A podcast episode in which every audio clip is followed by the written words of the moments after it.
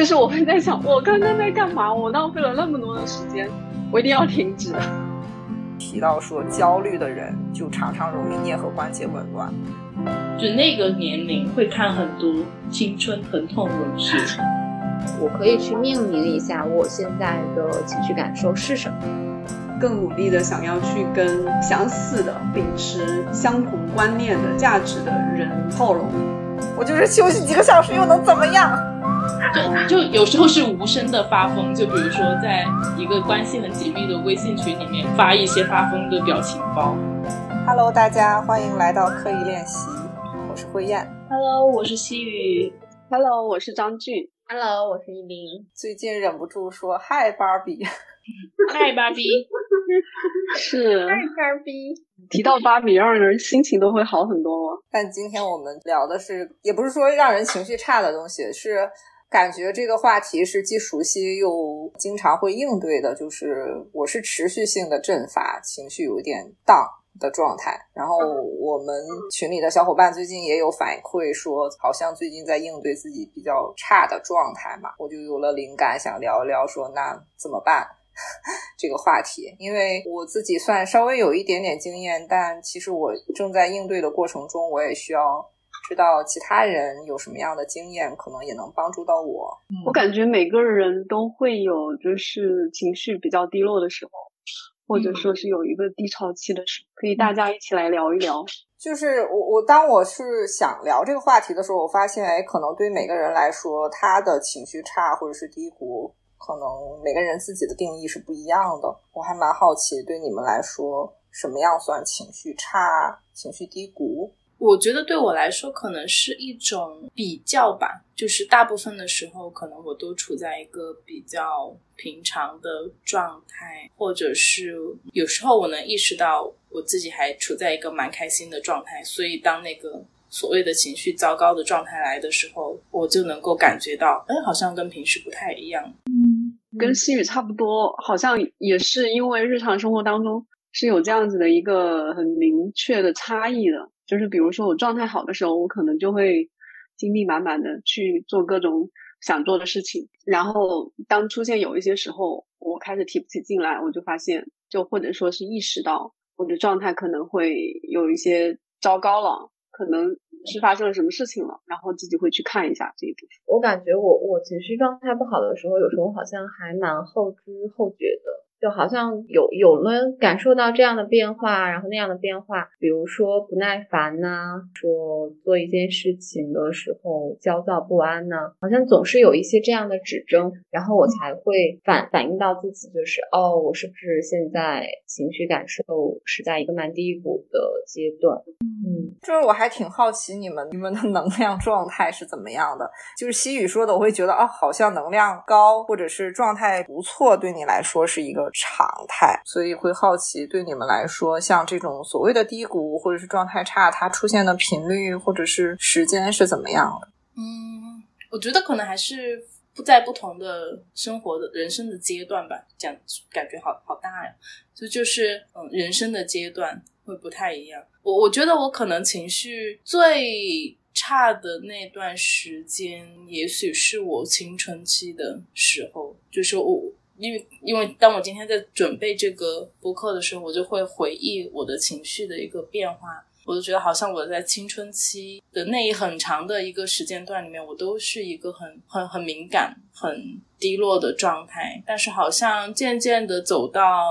三十岁左右的样子，我又会觉得，好像也还 OK，没有特别多让我觉得很低落的事情。对我其实有点好奇，慧燕你说的。嗯，就是感觉能量低，你可以具体说说吗？大多数时候都还蛮 懒散的，那除了上班的时候，你就被迫上学上班的时候。但我现在自己在家嘛，就不是一个能非常自律的去有节奏的工作学习的人。但我觉得我最近几年那种能觉察到自己状态差，然后能做出一些调整的主动性还是有所提高吧。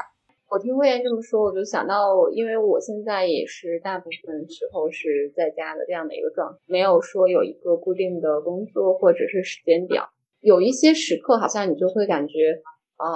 情绪不高，嗯，但它不一定是说，呃持续很久，可能是这一天中的某一些时刻。嗯我现在可能有一些变化的，就是相对于以前面对这些时刻的时候，我可能会更加能跟他相处，或者说能允许他在那里存在一会儿。然后好处就是好像会随着这种对他的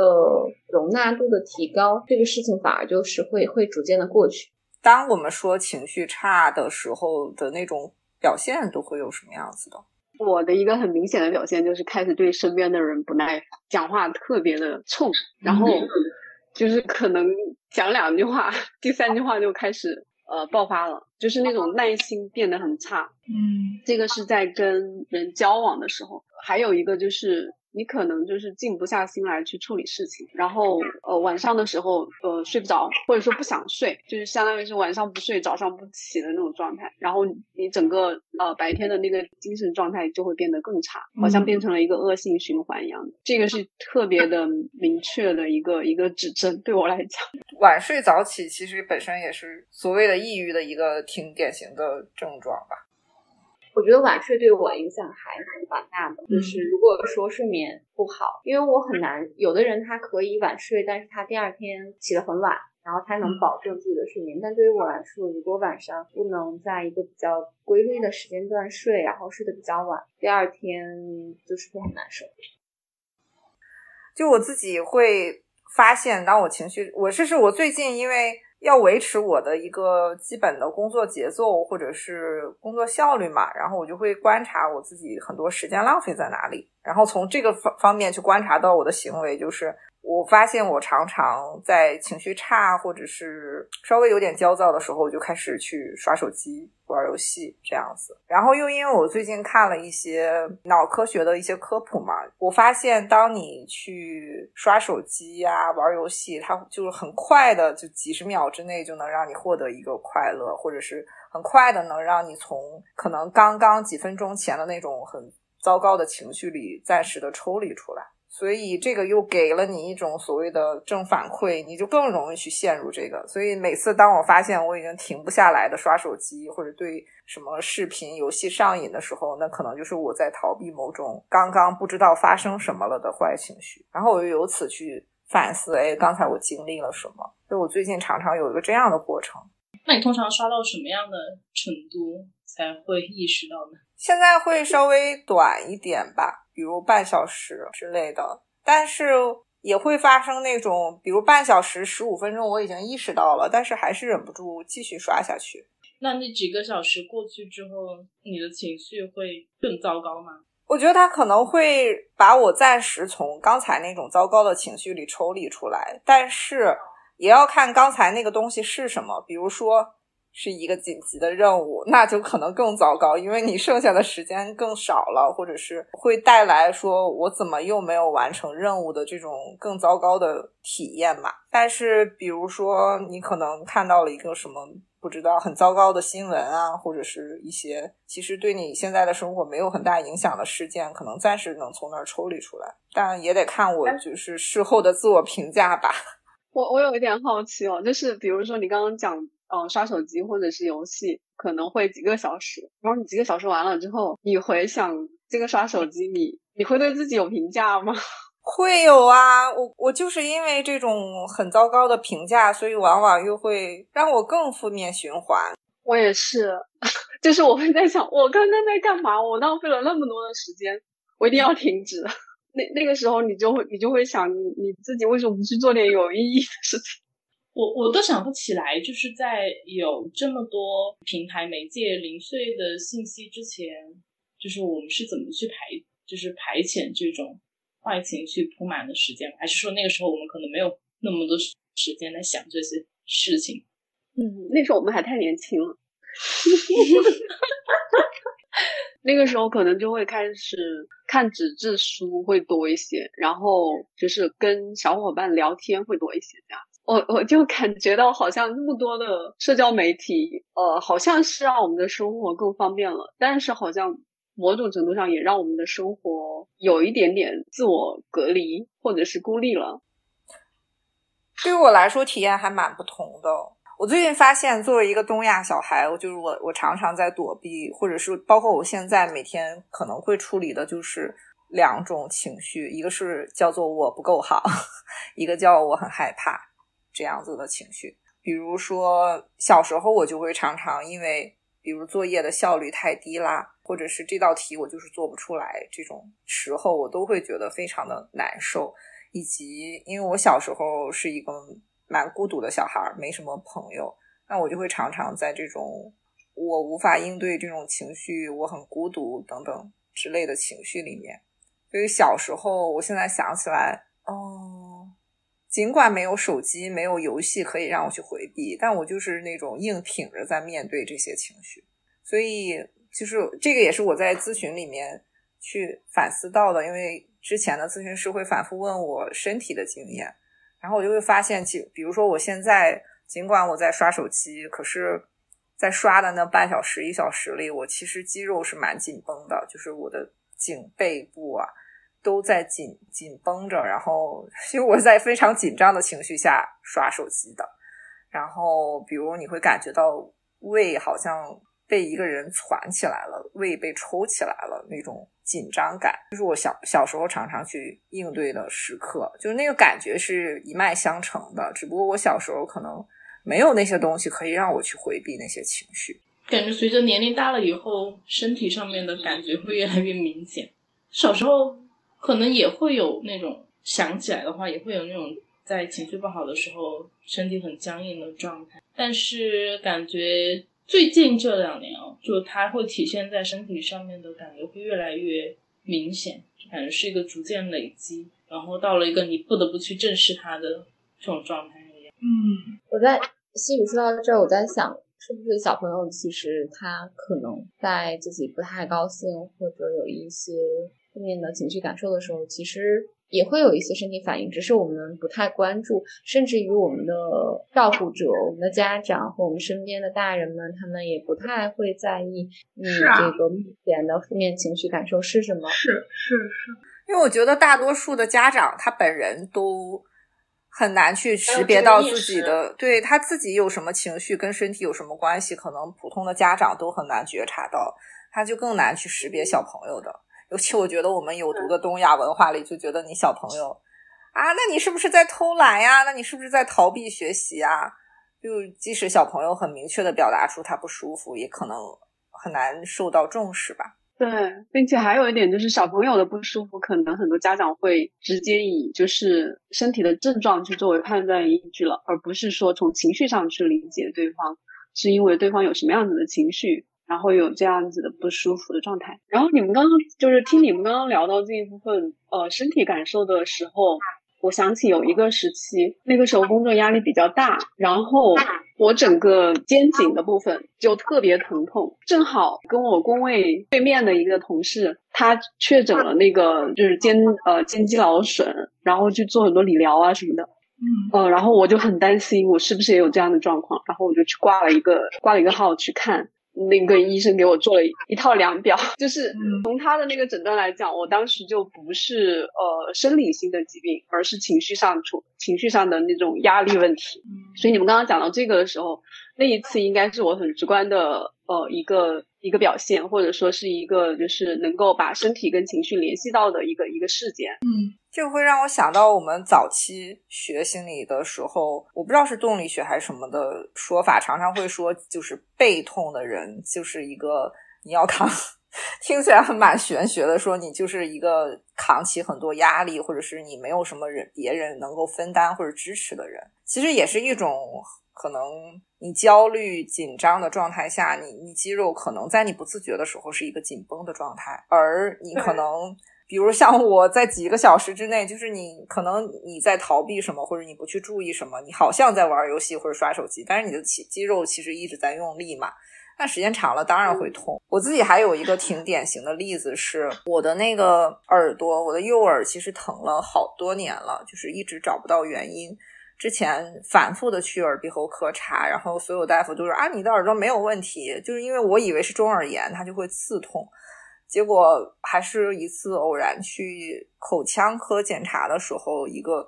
呃口腔呢挺年轻的大夫跟我说，有可能是颞颌关节紊乱也会导致耳朵疼。然后呢，由那个颞颌关节紊乱，我又发现哦，就是这又是一个挺常见的慢性疼痛，但是西医又很难有什么办法的一个病。然后我就是去年正好在医院里面跟着大夫查房，然后那个主任提到说，焦虑的人就常常容易颞颌关节紊乱，因为他老是不自觉的在咬紧牙关。然后当他说那一刻的时候，我就发现，嗯，我正在咬紧牙关，我自己都。没有觉察到，就我只是在跟着查房而已。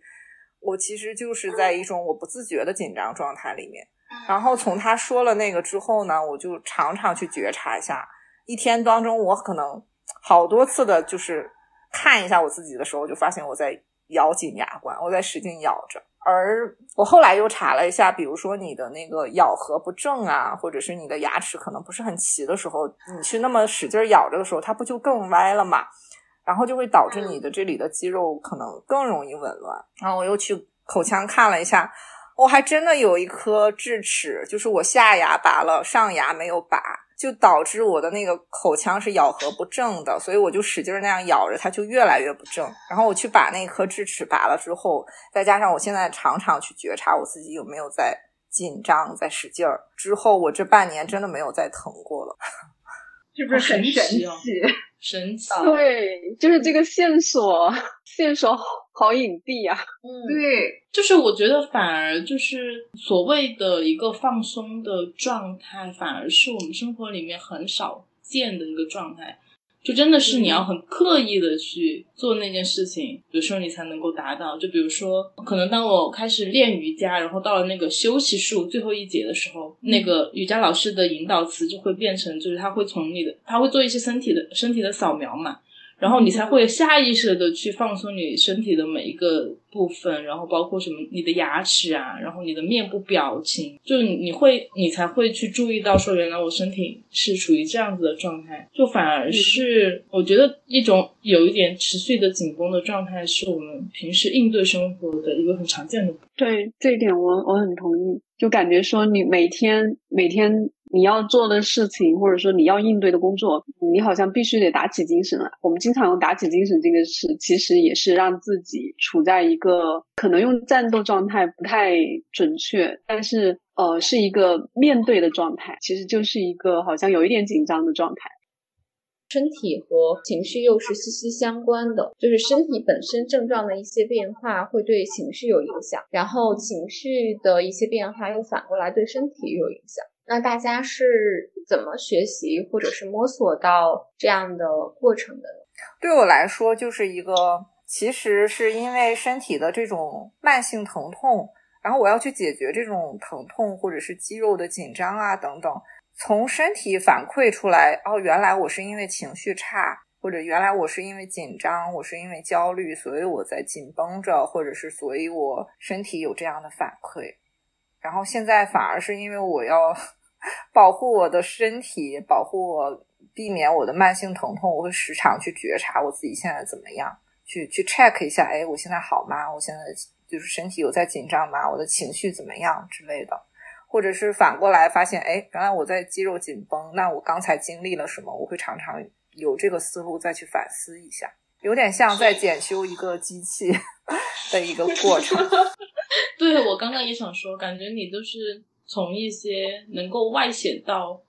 的部分，再回到内部的地方去感知。我觉得我跟你是相反的，就是就像我刚刚说，我觉得我我青春，我回忆我青春期那段时间，我就是一个生命的底色都非常阴暗的人。然后，所以我我觉得我更多的反而是从内到外的，就是我一直知道我自己情绪很糟糕，然后再加上。就那个年龄会看很多青春疼痛文学，里面就有大大部分就是描写这种情绪什么状态的那种文字。我觉得这种东西其实对它，它会有帮助到我去体察到我自己的情绪，所以在蛮长的一段时间里面，我也会通过就是写东西的方式去表达我自己的情绪，然后包括我给自己写信啊这些。然后直到后来，就是可能学了心理学之后，会有一个更偏知识性的鉴定吧。就是你可能知道啊，什么叫焦虑，什么叫抑郁，然后呃，所谓的那个情绪轮里面有多少种表达情绪的词汇，然后再通过这些东西，又再一次回到自己的感受上，就感觉它是一个在自己的内心进进出出的状态。嗯嗯嗯嗯，我的感受。嗯，我以前是写日记的，不过也很多年都没有写过了。但是我会觉得说，写日记对于一天当中那个时刻，你是跟自己待在一起的，然后其实你也在梳理这一天当中你发生了什么，你有一些什么样子的感受。那个时候应该已经在尝试着了解自己了，然后 可能跟心雨有点像，我青春疼痛小说也是我的一部分，都是都是我也是，超爱看。然后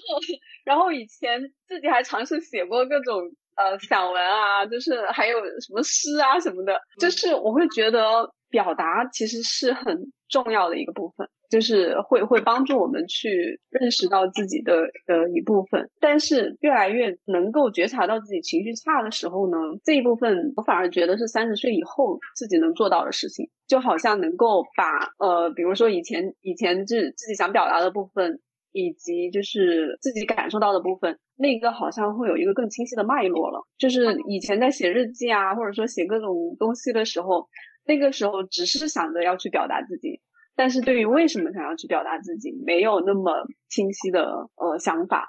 或者说是念头，好像三十岁以后开始慢慢的更清楚了。我觉得是这样子的一个过程。对于我来说，也是一开始的时候很容易去考虑，我现在状态不好是什么什么什么样的原因，甚至于说都不会命名这个情绪，它现在是难过还是啊悲哀或者伤心或者是愤怒这样那样的。更多的就是去想这件事情和什么有关，接触更多的心理学方面的知识以后，开始知道哦，我可以去命名一下我现在的情绪感受是什么。觉得这个是蛮重要的部分，就是它让这个情绪感受露头了，有点像开始慢慢更多的能觉察到自己的情绪感受了。所以大家近期通常可能会导致情绪低落的因素是些什么？近期我就想起六月底，嗯，那个二次新冠了。然后我可能最常见的就是情绪低落的原因，就是生理期的时候，这个是非常明显。我我通常也会跟家属讲。接下来几天我会怎么怎么样？你要你不要惹我，就 是前方高能预警。对我就会先给一个预警，因为有的人确实好像严重到就是需要，其实通过一些外在的帮助，比如说我看到一些网友分享，呃，通过药物的方式去改变这样的状态，因为。那个金钱综合症带来的情绪状态的影响是非常严重的，这又是另一个身体跟情绪哦，其中还有一些激素方面的，都算身体跟情绪的关系吧。就是可能，比如你这一段时间，不管是疾病造成的疲倦，还是说无经期经激素变化，甚至可能说我这段时间就是工作学习上的压力很大。你就是投入了非常多的时间精力在做这件事情的疲惫本身也会让你情绪变差，这都是身体上引起的吧？甚至其实，比如说，我觉得这个是一个现代人还挺普遍，但是又常常容易被忽视的问题，就是其实维生素 D 对我们蛮重要的，因为其他维生素你都是可以通过食物获取嘛，但是维生素 D 你除了说我吃那个补充剂之外，其他你只能通过晒太阳来获得。但是我们现代人又常常很容易晒不到太阳，比如我上班时间就是早朝九晚五啊，我平时又在办公楼里面呀，你晒不到太阳，就是会很容易让人陷入一种抑郁的状态。缺乏维生素 D 就是很容易让人抑郁，更不要提维生素 D 的缺乏本身也容易让人缺钙。我我想起前两天还在跟朋友聊，说最近年轻人很流行晒背嘛，就在对在天台上面晒太阳。让自己身体变好，晒背就是对着太阳晒烤背是吗？对，就把你的背露出来再晒，露 露出来。嗯，但但是但是这个我没有办法在在广东试，热了。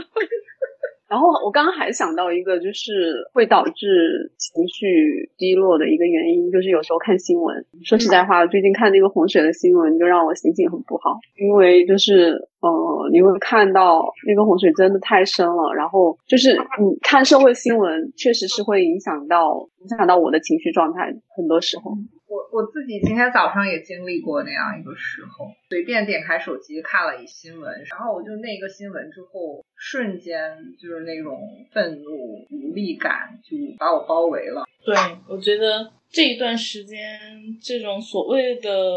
就是政治性的抑郁，或者是社会新闻带来的抑郁。确实对大家的影响都还蛮大的，就感觉对会因为会陷入一种系统性的无力感吧，就像对。嗯，比如说像在下一个素汐那个电影里面，裴斗娜她一直往下追，追到最后发现自己其实好像没有办法去解决这个事情的时候，就会陷入跟素汐同样的境地，而且而且这个部分其实有时候会引起我在人际间的那种坏情绪。就是因为其实大家看同样的事情的时候反应是不太一样的，然后再加上现在的网络的舆论环境，好像就会塑造一种很对立的观点。嗯，有时候你去看身边的人，哎，他怎么不这么想？我以为我们都是这么想的，但是他们不这么想的这种时候，也会让人觉得特别的生气和难过。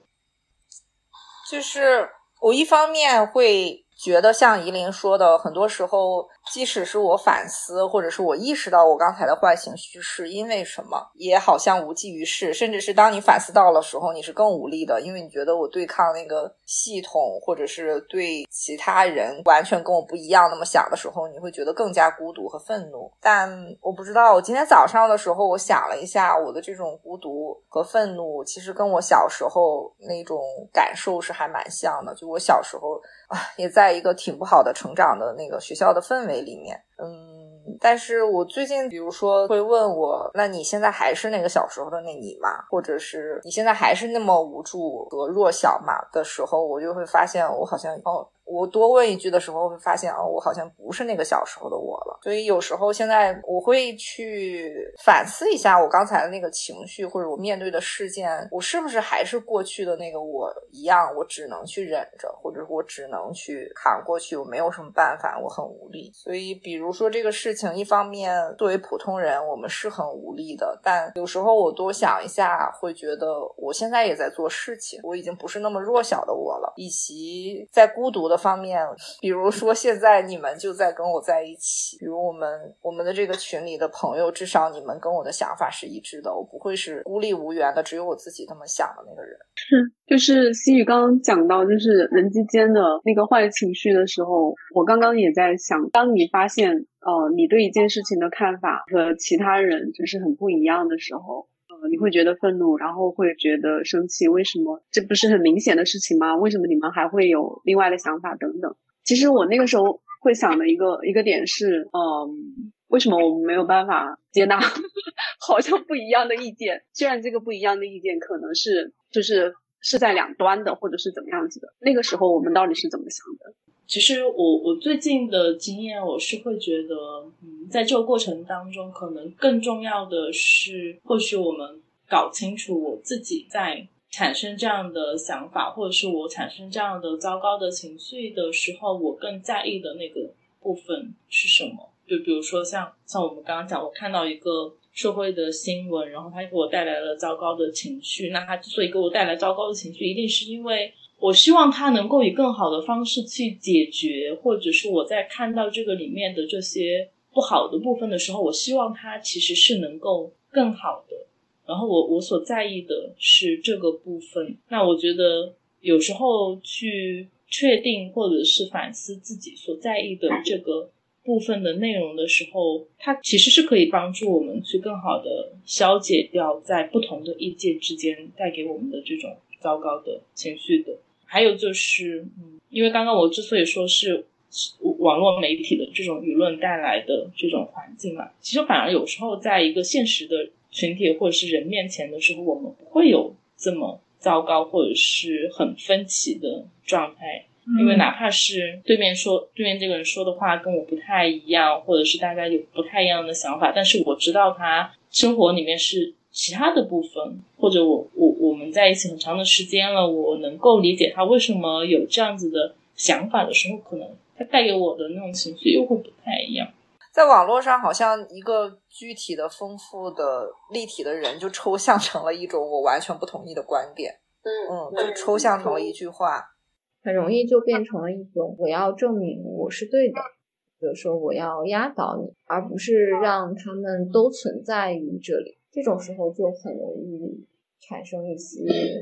争辩或者是坏情绪。让我想想，就是有时候，嗯，有时候不是说想要压倒，或者是说想要辩论，而是我觉得就是很明显的是价值观的差异摆在那里，放在那里，就是很多时候是没有办法去弥合的，或者说你要要要达成共识的话，可能需要走更谈更多、走更远的路才可能做到。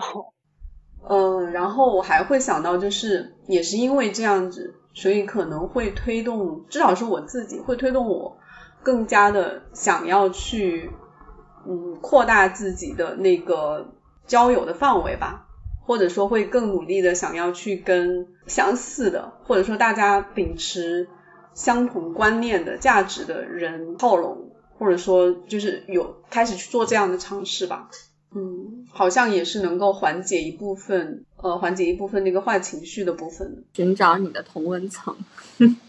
我觉得人作为一个群体性的社会性的动物，确实是需要这样的环境去支持自己。关于说，当我情绪很差劲的时候，我现在除了会去反思我为什么，或者是刚才发生了什么之外，我现在好像更知道说，除了回避，我还可以找一些能够让我快乐的东西去去对冲这种所谓糟糕的情绪。小时候好像只知道回避，比如说像玩手机，呃，像逃避这种，我觉得都是一个 比较简单粗暴，但是不一定有效的办法。但是，比如说运动，或者是像我们刚才讲的晒晒太阳、散步，或者是找朋友聊天，都是一些能直接带来快乐的事情。我我有两种方法，一种是我先接受这个状态，就比如说，嗯，可能情绪差的时候，我就只想躺在沙发上刷手机、刷微博，或者说看网络小说等等这些。那呃，虽然就是结束了之后，回过头，他我我也会有一些自我厌弃的那种心态，就是啊，你都干了些什么？但有时候我也会就那样做下去。我想看一下我这个状态，我到底能到什么程度，能到 哪一天？就是好像一个是这样子的一个，还有一个就是呃运动。去年秋冬的时候吧，那个时候情绪低落的时候，我晚上九十点钟了，我要跑出去，在外面跑一圈，呃，跑几圈或者说快走。一个是感觉呼吸不一样的空气，然后还有一个就是让自己动起来。现在的话还是运动，现在的运动就是帕梅拉 和那个肖恩 T 给我的。就我感觉运动确实，并且是那种高强度的运动，能够给你带来满足感或者说是成就感的部分。然后同时它也会让你的心情会平静一些。就是你做完了之后，你你你会在那个情绪里面待一阵子，然后你整个人的状态是平和的。我刚刚其实想到的第一个念头就是发疯，嗯，就就是我现在很多时候，就就有时候是无声的发疯，就比如说在一个关系很紧密的微信群里面发一些发疯的表情包，然后对，就通过这种方式去发疯，或者是我身边如果有有我关系很亲密的人的话，那我可能就会现场发疯，然后大喊大叫，然后呃骂脏话。反正就是找到一个发泄的点吧，嗯，然后另一个部分其实是我最近，呃，我会觉得我我在我的来访身上，或者我在咨询里面学到的，因为其实很多来访他过来咨询，他就是所谓的情绪不好嘛。那你再去跟他们工作的时候，其实我们一起工作的时候，我们就会想很多方法呀，然后或者说我们去做很多实验呐。那比如说有时候我们会说，哎，那我们把那个情绪画成一个曲线，它可能会是什么样子的？那你觉得你现在在那个曲线的哪个，你最近的曲线是一个什么样的阶段？那可能其实这个部部分我自己也可以用，就我可能会去评估一下我自己的状态。还有就是，比如说我们在做叙事的时候，很经典的一个方法就是外化嘛，就类似于把一个糟糕的情绪从自己的身体拿出去，然后让它成为一个他去，然后我们再来去观测它。就有时候我会觉得一个糟糕的情绪出现了，它就像我房间里面的一个污渍一样，就我可能哎想一下这污渍怎么来的，然后我再去想办法。有时候我可以忍耐它，它就在那个地方，我也觉得 OK。有时候我可能就像这样拿一个挂毯把它遮起来，然后我不去想它，我也觉得可以。然后有时候我实在是忍受不了了，那我再去把它给处理掉。我觉得这对我来说都是在一个可控的范文里面。发疯的表情包 share 一下，就无意义的尖叫图，就是一个 龙猫。我我其实有点觉得，像我和张俊那种，比如说刷手机、刷社交网络，就是一种一个人的发疯。张俊说：“我就是纵容我自己，看我到底。”还能消沉到哪里去，或者是我我就是看我还能待多久之类的，也是一种一个人在发疯的状态。但是我觉得也可以这么理解。嗯，就是我我自己最近也会，最近几年吧，就是也会对我自己这种。逃避也好，发疯也好，稍微宽松一点，或者是宽容一点，不要那么多自我指责。就是比如说，首先你，我现在就会想，嗯，我我又不是一个 资本主义的螺丝钉，我现在又不是谁的员工，我就是休息几个小时又能怎么样？就不要让自己效率那么高吧，或者是要求那么高，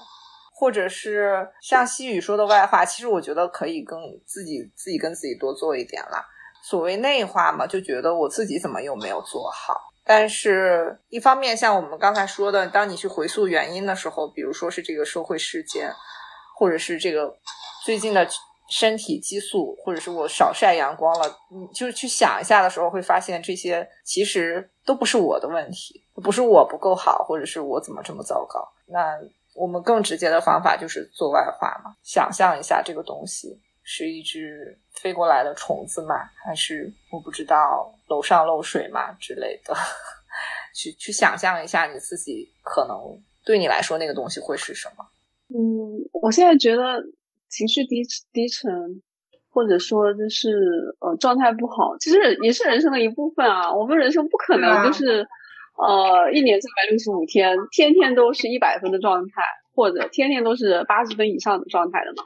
对啊，就是偶尔也是要去体验一些这些消极的、消沉的，或者说抑郁的那种情绪的嘛。对啊，就我觉得那种觉得状态好，我更积极，或者我效率高才是正常的想法，也是资本主义带来的一种诱毒的想法。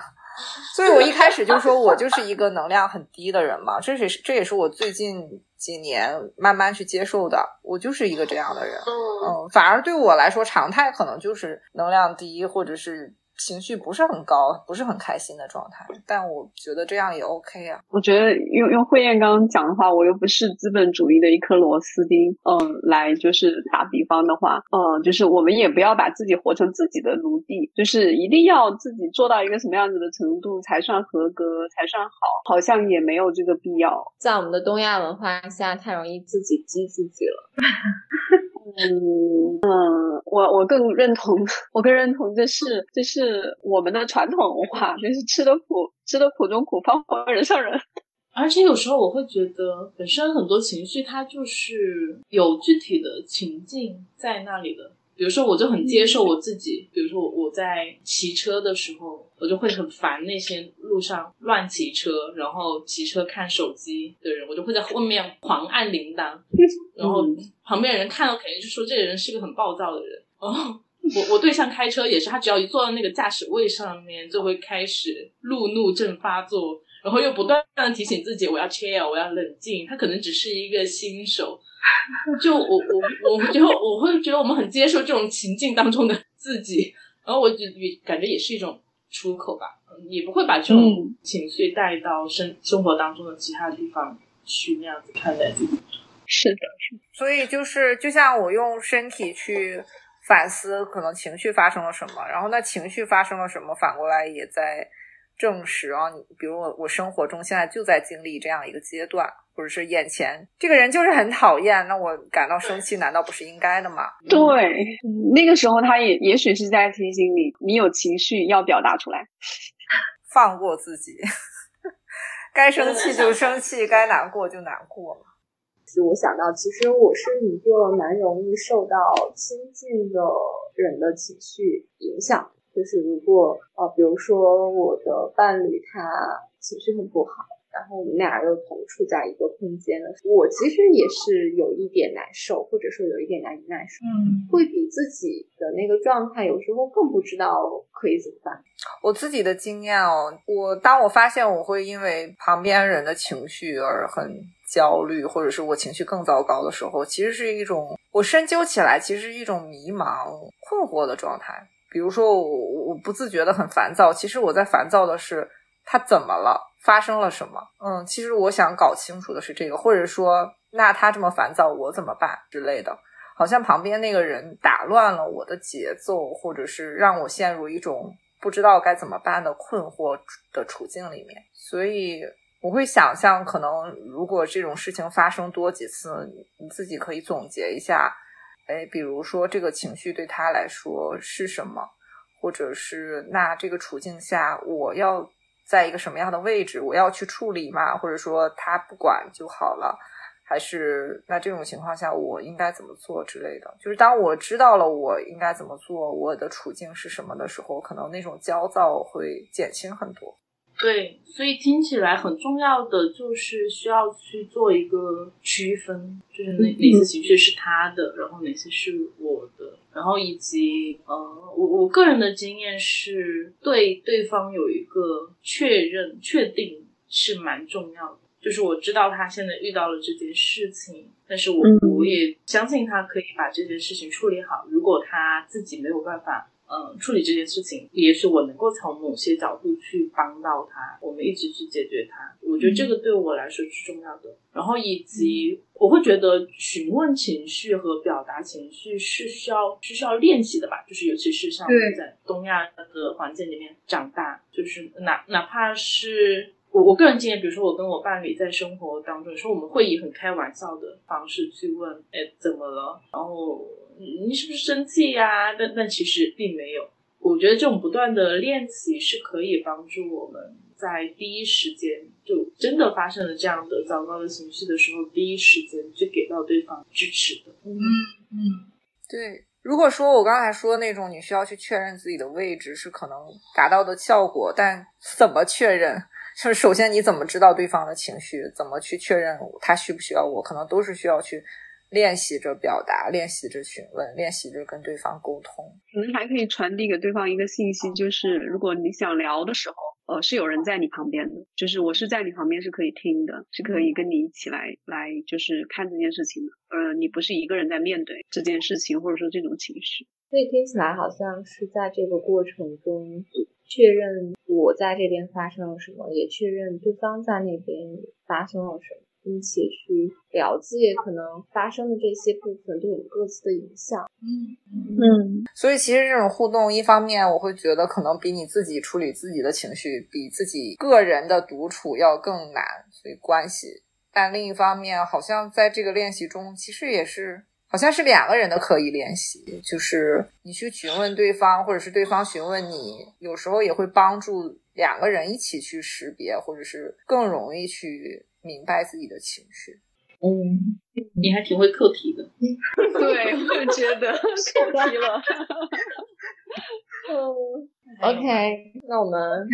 好的，那我们今天这个话题已经都聊的差不多了，也欢迎听友们在评论区告诉我们你的处置方式是什么样子的，或者说你的个人体验是怎么样的。对对对，或者你们有任何的问题啊、好奇啊，都欢迎给我们评论。关注，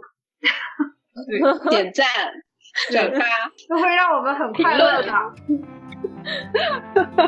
给我们带来，就是给别人带来快乐，也会给你带来快乐的。快快给我点赞，获得好情绪的人，好呀，那我们今天到这里喽，好，拜拜，拜拜。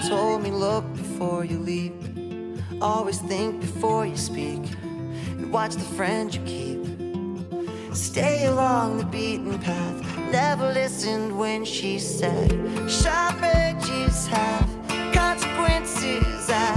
guess that I had to find out for myself. Sharp edges have consequences now. Every scar is a story I can tell. Should have played it safer from the start. Loved your life house of cards, and let it fall apart. But all the things I couldn't understand, and never could have planned, that made me who I am. Put your nose in paperbacks instead of smoking cigarettes. These years you're never getting back.